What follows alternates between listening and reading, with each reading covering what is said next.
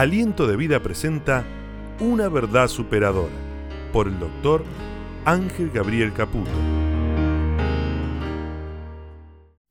Esta es una fracción del mensaje del doctor Ángel Gabriel Caputo dirigido a los presentes en el auditorio Aliento de Vida y a toda América Latina a través de las diferentes plataformas asociadas.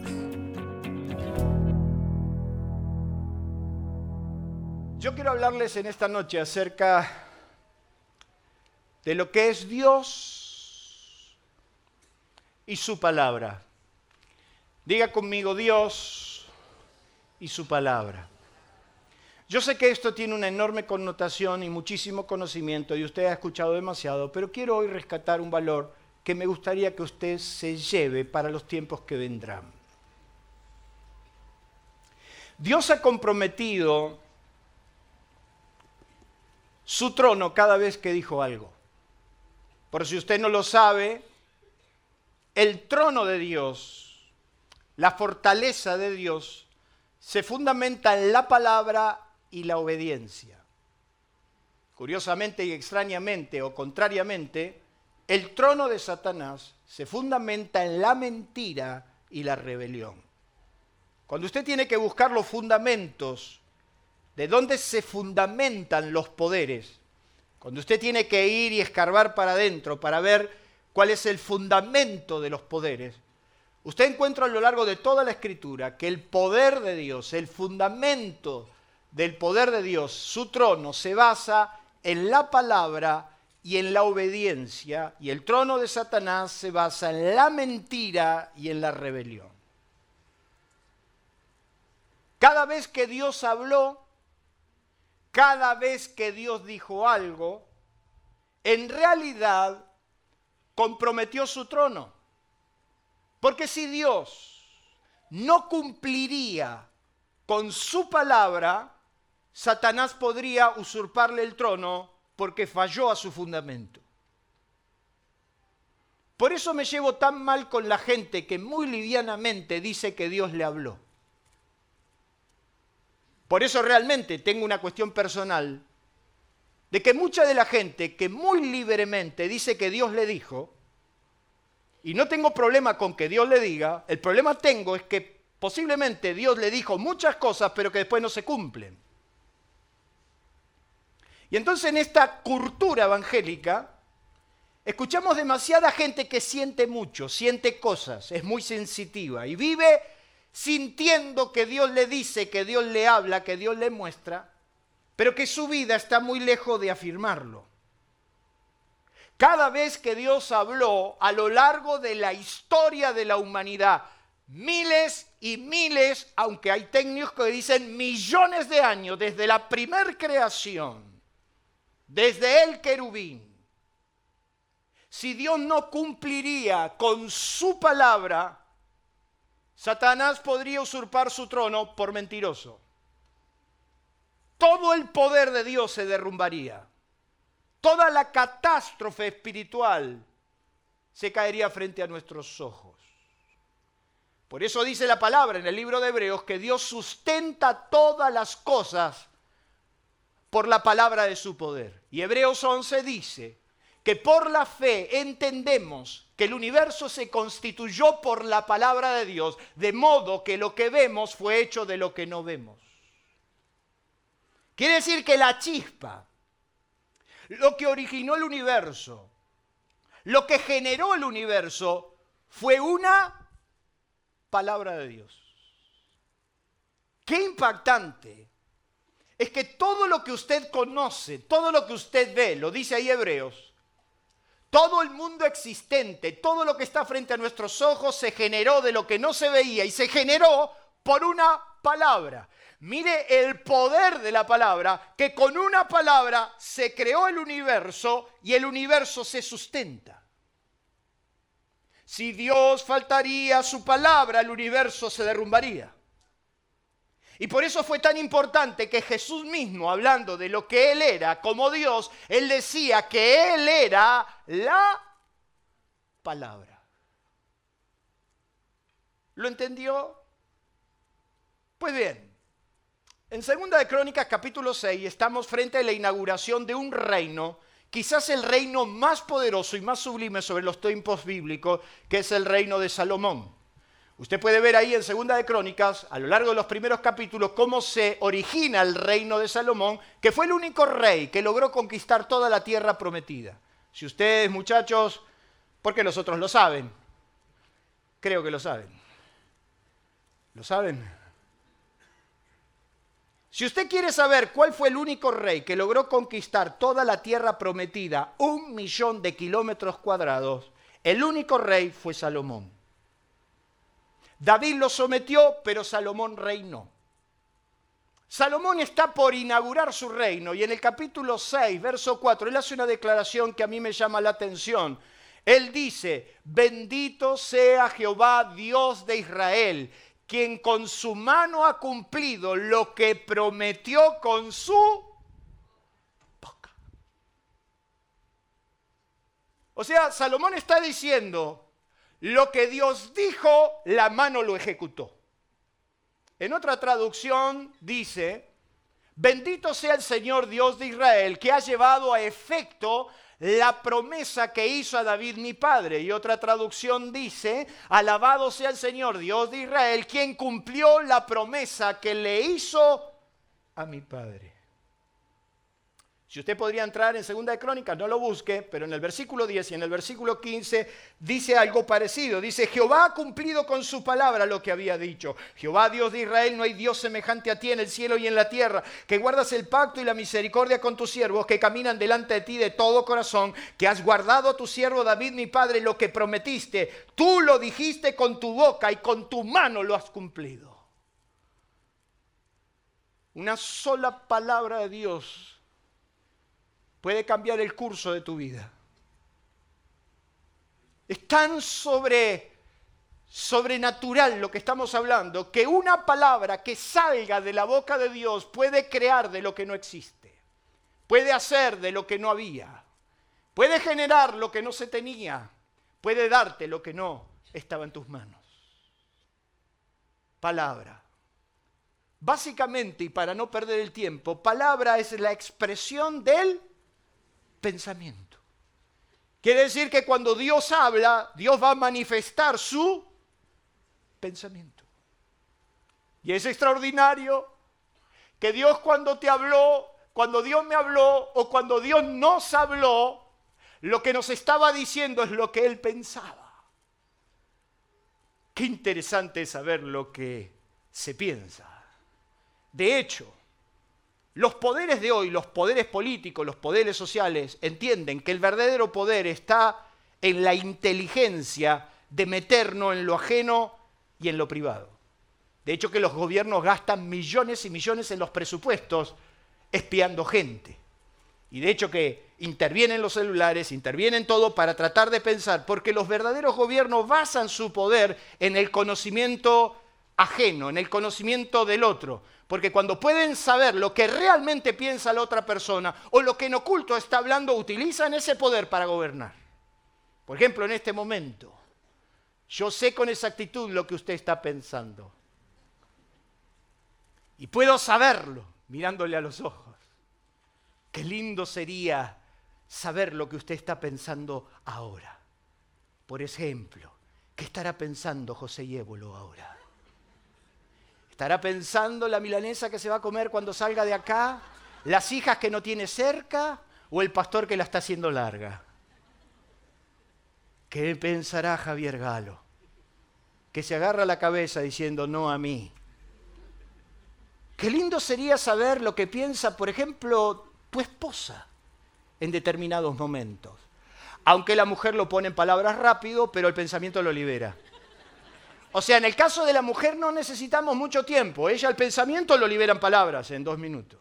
Pero cuando tu marido, tu esposo, tu hijo, el varón que normalmente se oculta y se guarda para adentro, normalmente los hombres funcionamos así. Los hombres nos pasa que cuando tenemos algo que no sabemos, que no sabemos solucionar o tenemos algo en, nuestro, en, nuestra vida que no, no, lo podemos resolver, nos encerramos en nosotros mismos, nos metemos hacia adentro y nos metemos en esa introspección, porque el hombre busca meterse en la cueva para saber lo que nos está pasando. Y hasta que no, no, no sacamos la conclusión, no salimos de ahí. Entonces por eso usted tiene a su marido, a su hijo, a su esposo, todo aquel que sea varoncito, usted se va a dar cuenta que se calla la boca. Y entonces usted que quiere, que desea, contame, ¿qué te pasa? Decime, ¿a vos te pasa algo? No, no me pasa.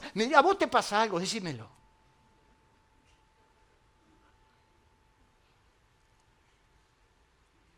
Sin embargo, los pensamientos de Dios están escritos y los desconocemos.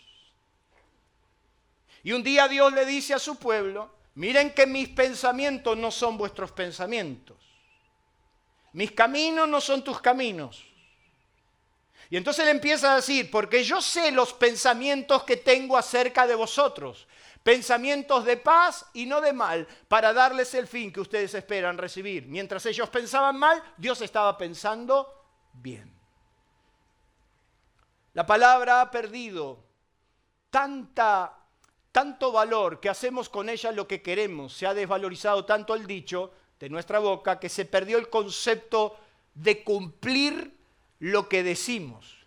De hecho, que no hay palabra en nuestro medio, en nuestra sociedad, y es por eso que reina Él la razón por la cual viene el desorden en una sociedad, la razón por la cual viene el desorden en un matrimonio, en una familia, en una iglesia, en lo que fuera, es cuando falta la palabra. Y es por eso que ni siquiera se ha conservado la validez de la palabra escrita, ya que ni los contratos, ni los documentos, ni las leyes, ni la misma constitución lograron sobrevivir a la crisis que enfrenta la palabra. Ahí tiene a todo nuestro liderazgo encerrado por horas, negociando y hablando de cómo modificar la palabra.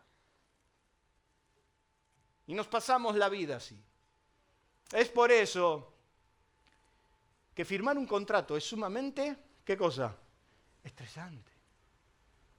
Yo soy testigo de cuando venían a mi casa los ingenieros y le hablaban a mi papá cuánto costaba hacer la obra, tanto, y se daban un apretón de mano y firmaban el compromiso y se terminaba el cuento. Hoy para firmar un contrato tenemos que poner abogados, contadores, especialistas, escribanos, técnicos.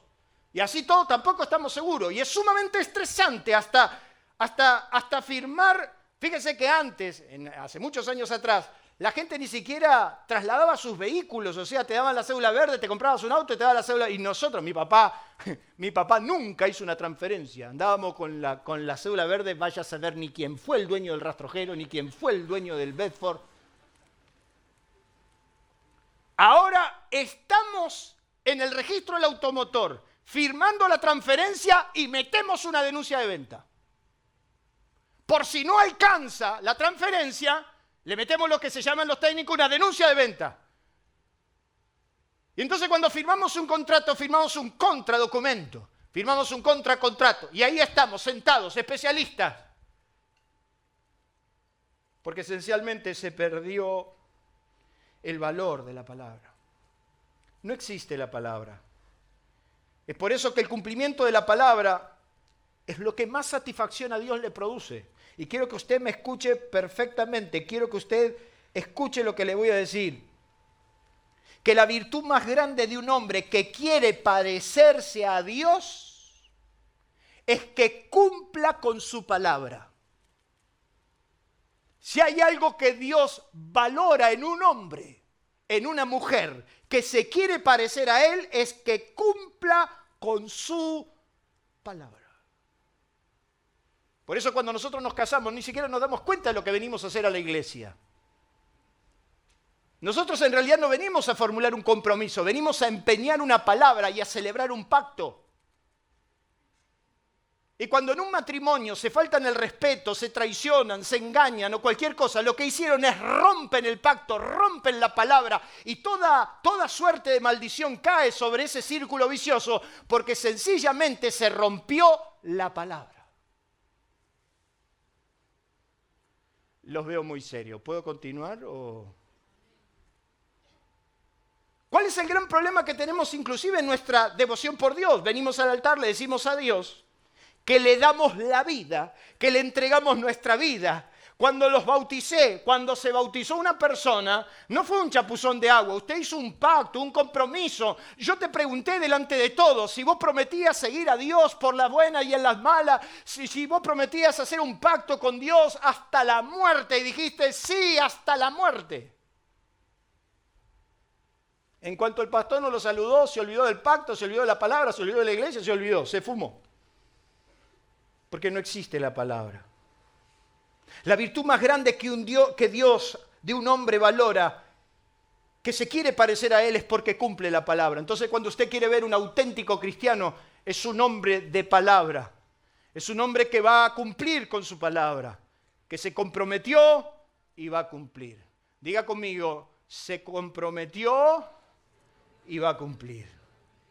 Es por eso que usted va a encontrar hombres a lo largo de la historia bíblica, hombres que fueron hombres extraordinarios, que, que eran hombres de palabra. Samuel. La Biblia dice que de Dan hasta Berseba se conoció que Samuel era fiel profeta de Jehová. Y no dejó caer en tierra ninguna de sus palabras. Todo el mundo cuando te hablaba de Samuel decía, Samuel es un hombre que cumple con la palabra. Ni hablar cuando usted se pone a pensar de David. David en reiteradas ocasiones, y eso que a él le iba mal, tenía varios problemas, David en, reiteradas ocasiones, por ejemplo en el Salmo 22, verso 25, decía, de ti será mi alabanza en la gran congregación, mis votos pagaré delante de los que le temen. Y cuando estaba diciendo eso David estaba en el desierto, lo estaba corriendo Saúl, la estaba pasando mal. Pero él decía, en la congregación de los que te temen, yo publicaré mis votos, mis compromisos, mi palabra. Por eso usted en el Salmo 56 encuentra que David dice, sobre mí, oh Dios, están tus votos, te tributaré alabanza. Y en el Salmo 61 dice, porque tú, oh Dios, has oído mis votos, mis compromisos. Siempre he entendido de que Dios es mucho más serio de lo que nosotros nos imaginamos. Y cuando a los 14 años le prometí a Dios mi vida, siempre supe que Dios tomó nota. ¿Cuántos saben que Dios toma nota? Abraham.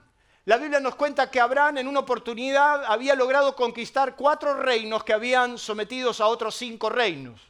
Y la Biblia nos cuenta que Abraham tenía la riqueza de las nueve naciones. Podríamos decir que Abraham era millonario. Se había llenado de riquezas. Sin embargo, la Biblia nos cuenta que cuando el rey de Sodoma, y eso usted lo puede ver en su casa en Génesis capítulo 14, el rey de Sodoma fue a encontrarse con Abraham y a decirle, ¿sabes una cosa? Devolveme la gente y quédate con las riquezas. Abraham se paró delante del rey de Sodoma. Imagínese lo que era Sodoma. Sodoma era una potencia económica. Imagínese si yo le digo a usted que usted se puede quedar con todas las riquezas del tesoro de los Estados Unidos.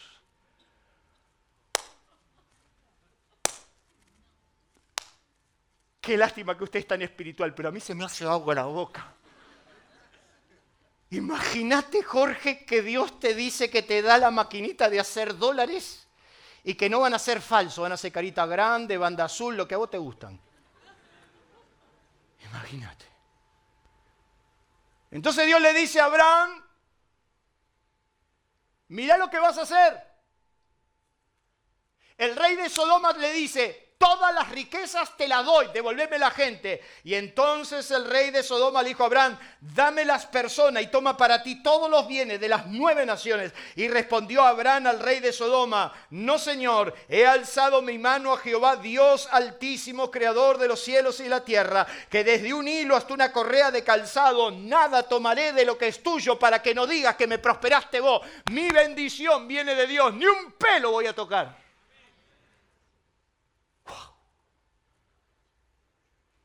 ¿Cuántas veces somos tentados para ver si somos capaces de mantenernos en la palabra?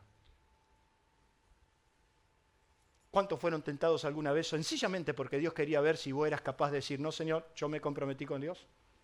¿Alguna vez le pasó? ¿Cuántas veces nos vienen, nos ofrecen negocios, cosas raras?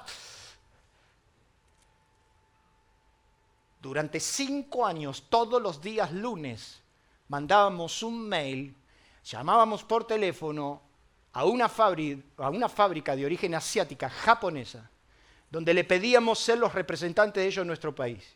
Y como no nos atendían el teléfono, durante cinco años, todos los días lunes, mi socio y quien le habla nos encargábamos de mandar un mensaje y de llamar por teléfono. Y este Roberto Takimoto nunca me contestaba el teléfono.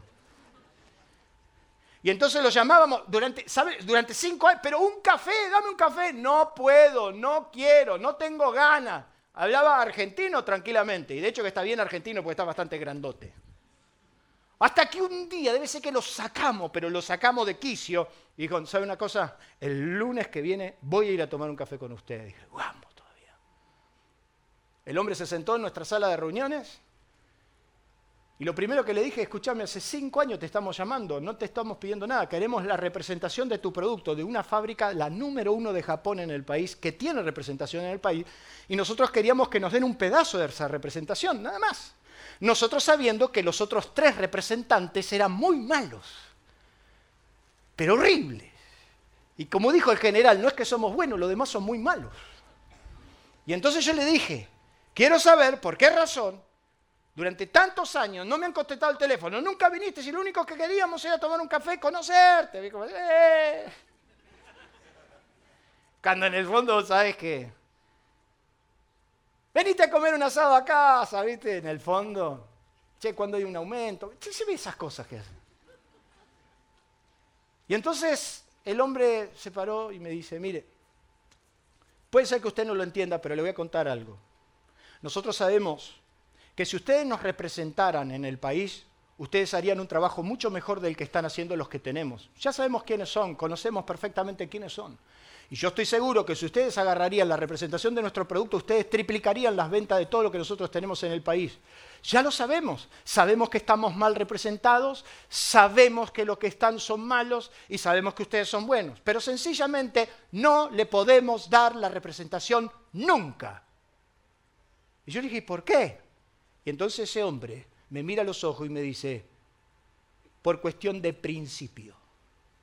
Y cuando me dijo, por cuestión de principio, cerré la carpeta y dije, contame que eso me gusta. Y me dijo, mire, nosotros los japoneses hemos entendido el valor de una palabra. Y cuando nosotros vinimos a este país, solamente tres personas nos abrieron las puertas y le dijimos que mientras exista la relación comercial en el país, los únicos tres representantes que van a tener nuestros productos son estos tres, aunque sean un desastre. Y hasta que alguno de estos no se muera, sucumba o renuncie, nunca le podemos dar la oportunidad. Y yo dije, buenísimo, ahora ya sé en qué dirección orar, que se muera, que se muera, que se muera. Aliento de Vida le invita a conocernos a través de nuestras redes sociales. En la web, en Facebook, en nuestro canal de YouTube y Spotify. Aliento de Vida, una forma diferente de vivir. Aliento Escucha, nuestro WhatsApp 11 3948 5138 11 3948 5138. Aliento escucha. Pero los hombres que querrán agradar a Dios tendrán que entender el valor de una palabra. Los hombres que querrán ganar el corazón de Dios tendrán que entender que Dios es un Dios de palabra y no le gusta a los que fácilmente hablan y no cumplen. Los que no pueden sostener una palabra ni siquiera en plena tentación. Porque siempre va a haber una mujer más linda que la tuya, siempre va a haber un hombre más lindo que el tuyo, siempre va a haber un mejor amante que el tuyo, siempre va a haber un más guapo que el tuyo, siempre va a haber un mejor hijo. Pero no es cuestión de que sea mejor o peor, es una decisión, es un compromiso que cumpliré hasta que me muera. Si puede, dele un fuerte aplauso a Dios.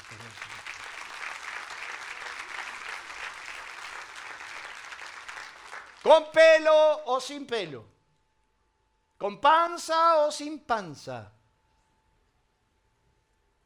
Hasta la muerte. Abraham dijo, ni, un, ni una correa de calzado, nada tomaré. Yo alcé mis manos a Dios. ¿Y cuántas veces me ofrecieron dinero, me ofrecieron negocios, me ofrecieron cosas que me sacaban del camino de Dios? Y dije, no, Señor, ese es mi límite. No negociaré mi integridad, no negociaré mi llamado, no negociaré mis compromisos con Dios.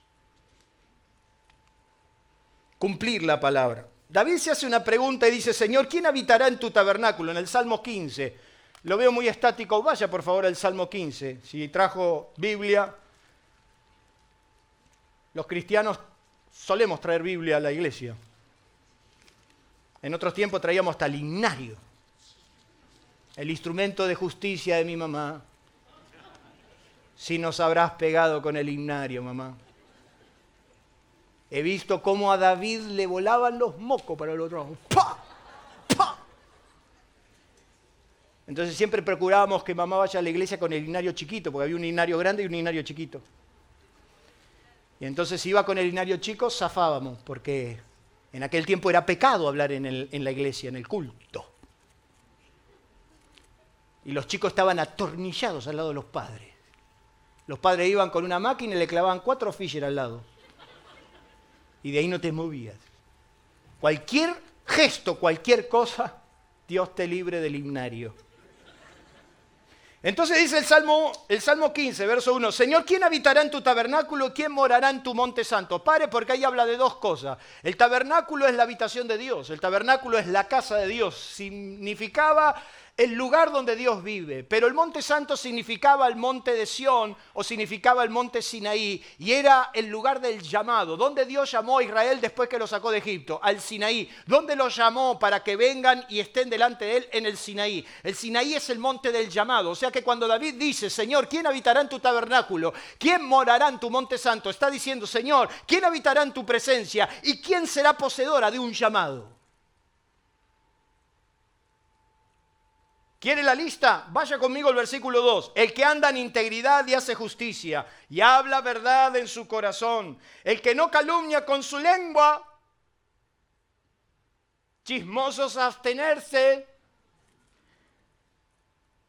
El que no calumnia con su lengua ni admite reproche contra, contra su vecino, aquel cuyos ojos el vil es menospreciado, pero honra a los que temen a Jehová. El que aún no jurando en daño suyo, no por eso cambia.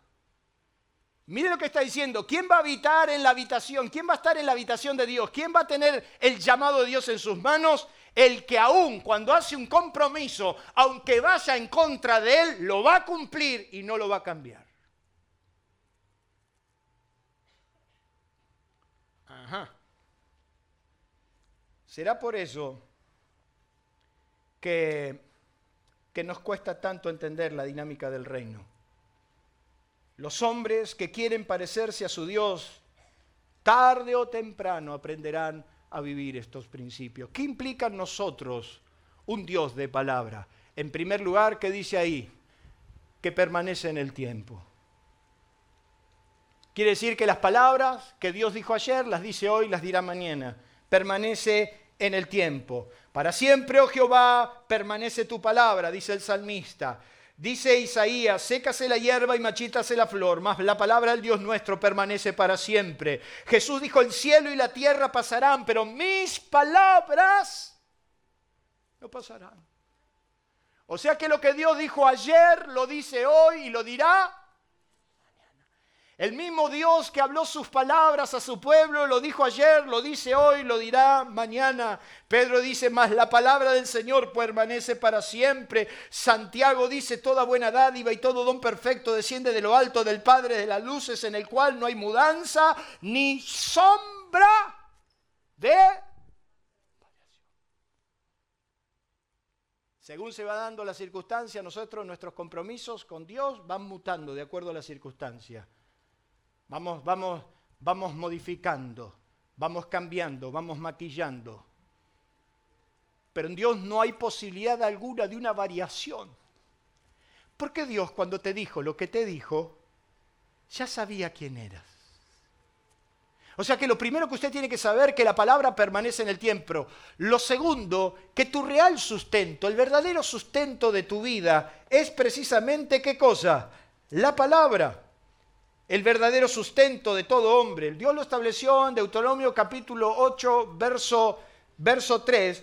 Dice que Dios le decía a su pueblo, te afligió, te hizo tener hambre y te sustentó con maná, comida que no que no conocías tú ni tus padres habían conocido, para hacerte saber que no solo de pan vivirá el hombre, sino más de toda palabra que sale de la boca de Dios. Le está diciendo Dios a la gente que la palabra lo puede sostener en todo momento. Usted encuentra esto en Lucas capítulo 4 cuando el Espíritu Santo impulsa a Jesús al desierto para ser tentado por el diablo. Todos los que algún día fueron tentados por el diablo, levanten la mano, por favor. Eh, por ahí usted no lo entendió. Por ejemplo, que su suegra le caiga un jueves a la noche. Es una tentación del diablo. Levante la mano.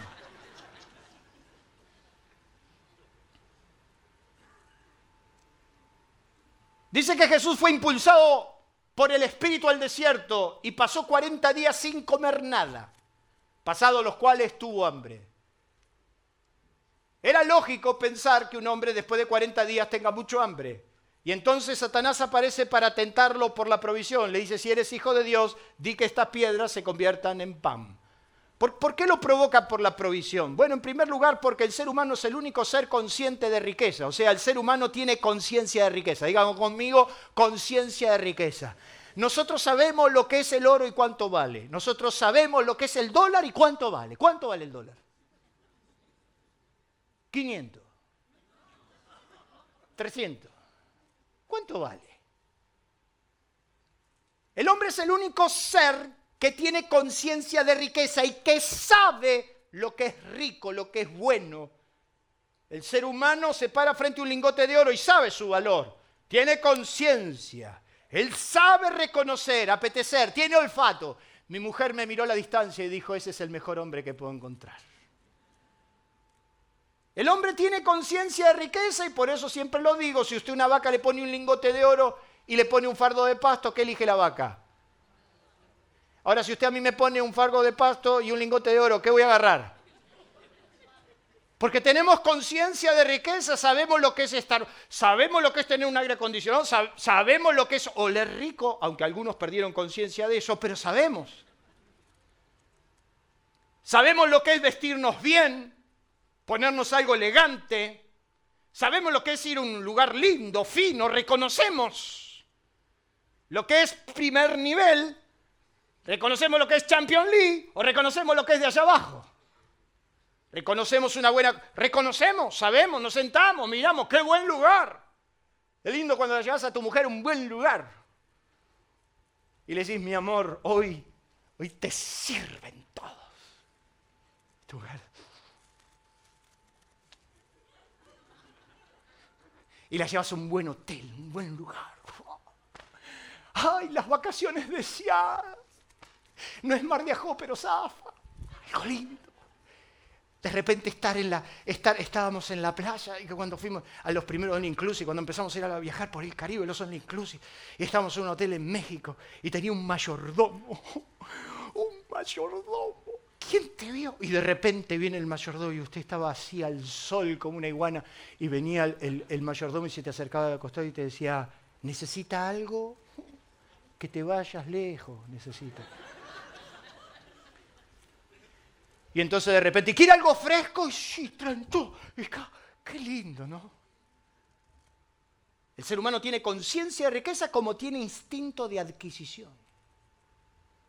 Los animales tienen algo de eso, pero el hombre sabe lo que es conquistar, comprar. ¿Verdad? Tiene, tiene, tiene la idea de lo que es comprar, tener. Y todo ser humano quiere tener. Por eso cuando nacemos, cuando un niño nace, ¿qué es lo primero que hace un niño después que, después que lo palean un poco y reacciona que está en la vida? ¿Qué hace, qué hace un niño? ¿Qué hace? ¿No, ¿No cierra la mano? ¿Y cuál es el chiste nuestro? Mira cómo te detecta el tacto del padre. ¡Ay, me reconoció! ¿Qué te va a reconocer? El nene sale con que quiero para mí. ¿Y cómo nos morimos?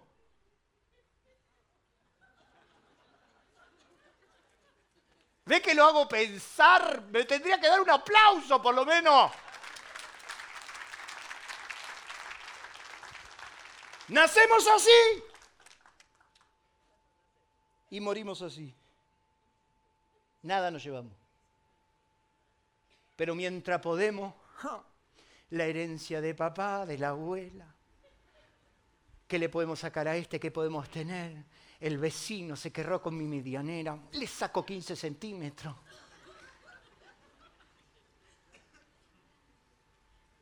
Algunos que le andan sacando las insignias de los autos del otro porque él se la robaron, entonces va y se la saca al otro, se la pone. Esa intención de querer tener y quiero tener. Y ahora el otro se compró y mira, yo también quiero. ¿Por qué? Porque el ser humano tiene instinto de adquisición. Él quiere tener, él quiere poseer, él quiere tener un piano como este. Él quiere tocar, es mío, es mío, mío, mío.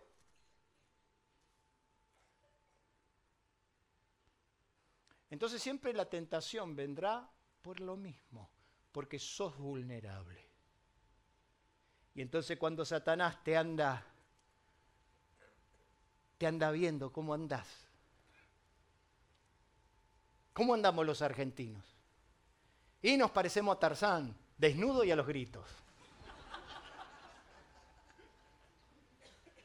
Y entonces cuando Satanás te ve que no tenés, que no posees, que no comprás, que no tenés, que no valorás, que ya los hoteles cinco estrellas cotizados ya no vamos más, que ya salir no salimos, que ya vamos para atrás, vamos para atrás. Entonces viene, viene Satanás siempre, siempre va a venir y te va a decir, ¡Ah!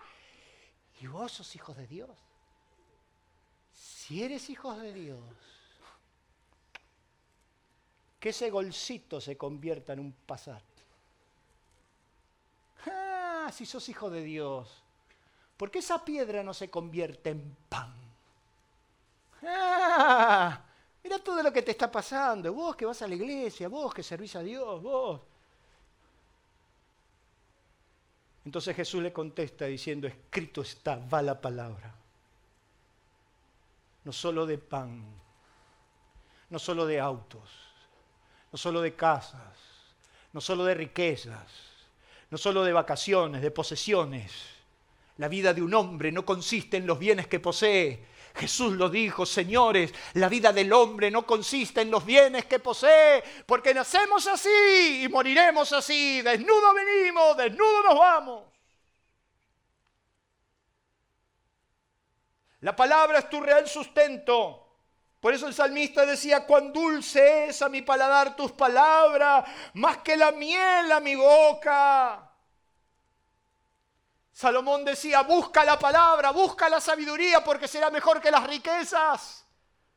Busca la palabra porque en su mano izquierda hay largura de día y en su mano derecha riquezas y honra. Si encontrás la palabra, la bendición estará. Si encontrás la palabra, la palabra te va a sostener. Y aunque parezca que no hay, la palabra lo producirá. ¿Cuántos dicen amén? Denle un fuerte aplauso a Dios por eso. La palabra es tu real sustento. Número tres, tiene inspiración y propósito. La palabra te inspira, te levanta, te da esperanza. Cuando estás arruinado, acabado, sin esperanza, sin fe, liquidado, viene la palabra y te levanta.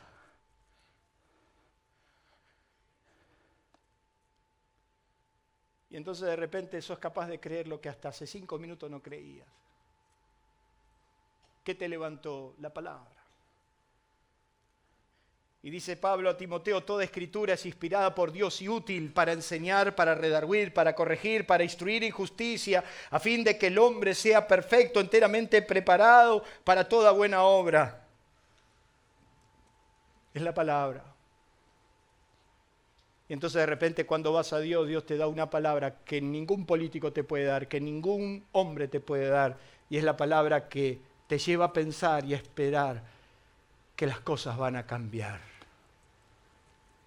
¿Cuántas veces hemos sido fruto de una palabra que nos inspiró, que nos levantó, que nos hizo soñar? La palabra es verdadera señal en nosotros. Se te distingue cuando, cuando la palabra de Dios vive en tu vida, cuando la palabra de Dios cae sobre tu vida es algo distinto, te hace diferente. Por eso Dios le dice a su pueblo que las palabras que ellos escuchaban las tenía que poner en los postes de su casa, las tenían que escribir en sus, en sus muñecas, tenían, tenían que tenerlas en sus frontales, en sus manos, tenían que escribirlas por todo lado y la repetirás a tus hijos andando en el camino, cuando fueres a la casa, al acostarte, al levantarte, todo el tiempo la palabra. Y esa palabra te iba a ser distinto, te iba a ser diferente. La palabra, sin lugar a dudas, te ha llevado a niveles superiores que nadie ni nada te podía llevar. Es la palabra. ¿Qué me levantó a mí, hermanos? La palabra. Estábamos en el peor momento, en los peores momentos. y de repente nos juntábamos con mis hermanos, con Carlos, con David, nos juntábamos a las 4 o 5 de la mañana a orar. Y entonces nos arrodillábamos a veces en ahí en el taller de costura de mi mamá, o a veces nos encontramos en alguna de las casas y nos arrodillábamos a orar. Y cuando nos, nos, arrodillábamos a orar, me acuerdo como hoy, un día que después de una presencia de Dios tan fuerte, mi hermano Carlos se levanta y dice, recibí una palabra de parte de Dios para todos nosotros. Y le dije, ¿qué, recibiste? Y me dice esta, y abre la Biblia en Isaías cuando dice, porque he quitado el cáliz de aturdimiento de tu vida, la he quitado de tu vida y la he puesto en manos de, tus aturdidores, de aquellos que te dijeron, inclínate que pasaremos por encima de ti. Y entonces me dice, el Señor nos llama a libertad, amén. El problema es que a la día había que ir a ver al gerente del banco y darle alguna explicación. Y entonces a las 10 de la mañana estábamos en Almafuerte, en el Deutsche Bank, entrando al banco porque el gerente, nosotros íbamos con los ojos rojos, habíamos orado de las 4 de la mañana. Y íbamos a la reunión esperando el hombre que nos iba a decir algo y entonces ese hombre nos decían, ¿qué, ¿qué tienen para decirnos? ¿Qué tienen para proponernos? Y mi hermano lo miraba fijamente al hombre y le decía, nada. Y hasta tenía la osadía de, acercarse sobre el escritorio. Yo lo miraba, yo lo miraba y, estaba esperando la orden. La orden de los guardias que nos saquen a patada. Pues el hombre nos estaba diciendo, pero están endeudados, nos deben una fortuna, ¿cómo van a pagar? ¿Cómo van a hacer? Díganme algo, ¿tienen algo para decir? Y Carlos decía, nada. Y se apoyaba así sobre el escritorio y le decía, pero yo le quiero decir algo, nosotros vamos a pagar hasta el último centavo de nuestra deuda. El hombre se tiraba para atrás y decía, ah, qué bueno, ¿tienen algo? No tenemos idea de cómo. Yo me levantaba el brazo y decía, salgan de mi presencia. Y entonces cuando salíamos del banco medio consternado por lo que había pasado, salgan, váyanse de acá. Salíamos al banco y yo le decía a Carlos, ¿qué quiere que te diga? Yo a ese hombre lo veo salvo. Le digo, ¿con el testimonio de quién? Le digo.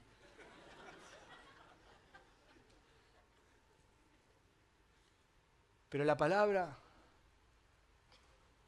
la palabra te puede decir que te puede dar un hijo cuando los médicos te dijeron que nunca te lo va a dar porque fue la palabra la que me dijo a mi esposa y a mí que íbamos a tener un hijo cuando los médicos se cansaron de decir que no podíamos tener hijos. Y entonces viene la palabra y le dice, yo soy el Dios de vuestros padres y los sacaré de la esclavitud. ¿Cómo? Si eran un puñado de brutos. Entonces la palabra te hace soñar, te hace recuperar la esperanza, porque es una señal sobre tu rostro. Número 5, suministra luz en la oscuridad. Ah, cuando recibís la palabra, tus ojos se iluminan. Y dice el Salmo 19 que los mandamientos de Jehová son rectos, que ensanchan el corazón. El precepto de Jehová es puro, que alumbra los ojos. El salmista decía, lámparas a mis pies tu palabra y lumbrera mi camino. La exposición de tus palabras alumbra, hace entender a los simples la palabra una dirección, una dirección precisa de parte de Dios. Los discípulos estaban cansados de haber trabajado toda una noche.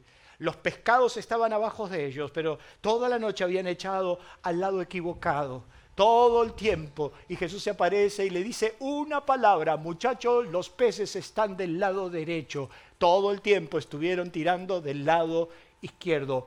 Una palabra, una dirección de Dios te lleva a la abundancia. ¿Cuántos dicen amén? La palabra. Si hemos aprendido a entender que solo la palabra puede con nuestro desorden. ¿Cómo se corrige el desorden? Por la palabra.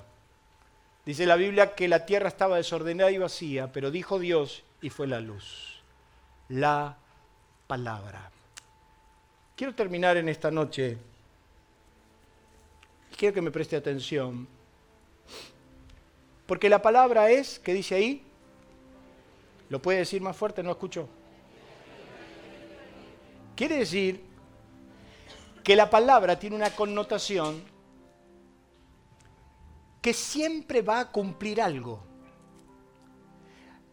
Hay una palabra que yo amo, que es Isaías 55, no lo busque, que dice en el verso 10 y 11, Porque como desciende de los cielos la lluvia y la nieve y no vuelve allá, sino que riega la tierra y la hace germinar y producir y da semilla al que siembra y pan al que come, así será mi palabra que sale de mi boca.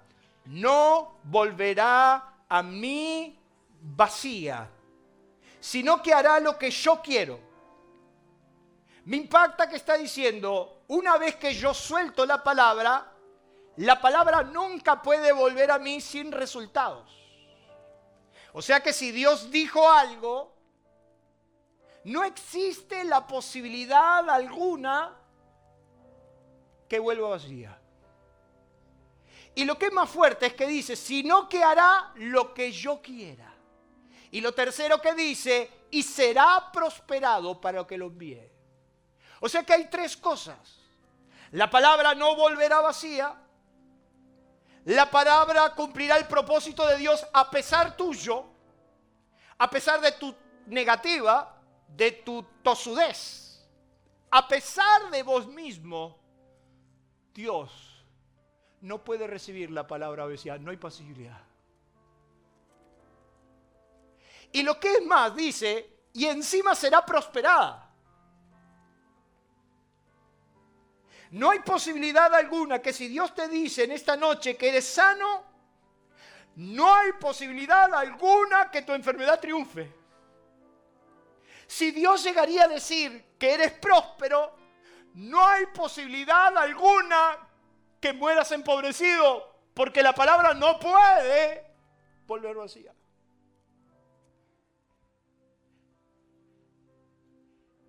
Va a hacer lo que te dijo lo va a cumplir y va a ser prosperada. Es interesante porque entonces todo, absolutamente todo depende de que Dios lo diga. O sea que tu suerte, tu suerte está librada a que Dios diga algo. ¿Qué pasaría si Dios hoy te dice algo? ¿Qué pasaría si cuando tu pueblo está esclavizado y en el peor lugar y en el peor destino y con la peor de las pobrezas, es Dios el que le dice a un Moisés, yo he descendido para librarlos. No hay posibilidad alguna. No tenemos cómo. Somos un puñado de brutos, un puñado de esclavos. No podemos. El problema no era ese. El problema es que Dios dijo, yo he descendido para librarlos. Y al poquito tiempo Israel dice el Salmo 107 que salió de Egipto llenos de las riquezas de Egipto, libre de la esclavitud hacia una tierra de bendición. Si Dios dijo, ya existió. Si no existió, estaba existiendo. Y si no, existirá. Y si tu conflicto sería tan grande como el de Josué frente a Jericó, si tu conflicto sería tan perdido como el de Josué en Jericó, que dice que Jericó estaba cerrada, bien cerrada, nadie entraba ni salía a causa de los hijos de Israel. El problema no era que Jericó estaba cerrada. El gran problema es lo que decía Dios. Y dice que Dios se le presentó a Josué y le dijo, mira, yo te he entregado a Jericó con todo lo que hay adentro, con sus reyes, con todo lo que tiene adentro. Yo te lo di en tus manos. Y el Señor en esta noche te lo dice lo vas a poder vivir. ¿Cuántos les gustaría recibir una palabra de parte de Dios? Porque que yo sepa, Dios sigue hablando. Dice que el centurión le envió unos amigos, unos ancianos a Jesús y le dijo, Señor, mi siervo se está muriendo, ven a sanarlo. Y dice que los ancianos le dijeron, es, digno que hagas esto porque ama nuestra nación y nos construyó una sinagoga. Y Jesús dijo, voy. Pero cuando estaba lejos, le envió unos amigos, la segunda comitiva, le envió unos amigos y le dijo, ¿sabes qué? Yo soy un hombre que estoy en autoridad y a quien mando me obedece. No te molestes a venir en mi techo. Di la palabra y mi siervo se sanará. Y dice la Biblia que Jesús se maravilló de la fe del centurión yo quiero hoy maravillar a Dios. Quiero que Él se sorprenda porque soy capaz de recibir su palabra. ¿Qué debemos hacer con la palabra frente a ella? solamente te doy tres consejos. Muchas veces en tu casa Dios te habló por esto. Muchas veces en la iglesia Dios te habló por este burro que está acá, el que le toque de turno. O muchas veces en muchas clases Dios te habló. ¿Qué hacemos frente a la palabra? En primer lugar, recibirla. Hay gente que no quiere. Decía un viejo profesor, amigo mío, que el mismo sol que endurece el barro derrite la manteca. Y frente a la misma palabra, algunos pasarán inadvertidos y otros la tomarán. Recibir la palabra. Jesús le decía a los religiosos, ¿por qué ustedes no reciben mi palabra? ¿Por qué, ¿Por qué ustedes no entienden mi lenguaje? Porque ustedes no reciben mis mandamientos. Recibir la palabra, decirle, sí Señor, yo estoy dispuesto. Samuel dice que se paró delante de Dios y decía, Señor, habla. Porque tu siervo... La palabra hay que recibirla, pero también la palabra hay que, ¿qué dice ahí? Obedecerla. ¿De qué te va a servir si Dios te habla si no sos capaz de obedecerla? El problema no es recibir. Yo acá tengo gente que sabe de memoria toda la Biblia, que conoce la palabra de pe que Dios le ha hablado mil veces, pero nunca ha querido obedecerla. Obedecer la palabra, Jesús dijo, si me aman, guardarán mi palabra. Porque lo tercero que tendrás que hacerla es guardarla, obedecerla. Cierre sus ojos, incline su rostro. ¿Qué pensás hacer con todo lo que Dios te dijo, no? ¿Qué pensás hacer con todo lo que Dios ya te habló? ¿Qué pensás hacer con esas cosas que tuviste claridad absoluta que era Dios quien te hablaba y no el hombre? ¿Qué pasaría de tu vida si en esta noche Dios te dice algo, te habla algo?